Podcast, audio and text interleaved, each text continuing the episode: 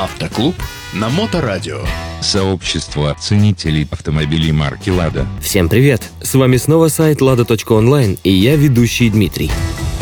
Маркетологи долго выбирают имена новым машинам, однако на некоторых рынках эти названия вызывают нервный смех вместо восхищения. Яркое слово, произнесенное на одном языке, может оказаться бранным на другом. Сегодня я расскажу вам про название автомобилей «Лада» с неприличным переводом.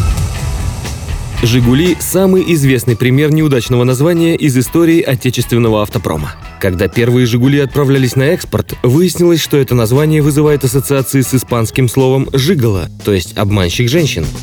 Пришлось менять имя бренда. На импорт машины пошли под созданным брендом «Лада», название которого было созвучно со словом «ладья». Калина – еще одно название, которое пришлось изменить. В финском языке «колина» переводится как «стук» или «грохот». Естественно, словечко используется шутниками, чтобы позабавиться над владельцами российских машин, которые, надо признать, не отличаются хорошей шумоизоляцией. В результате в Финляндию автомобиль поставлялся под названием «Лада 119». Нечто похожее случилось и с названиями иностранных автомобилей, которые продаются сейчас на отечественном рынке.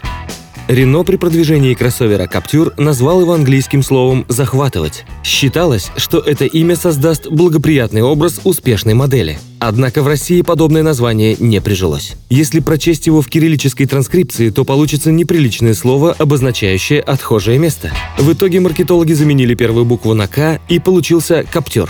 На сегодня все. С вами был Дмитрий и сайт lada.online. Всем пока! Автоклуб на Моторадио.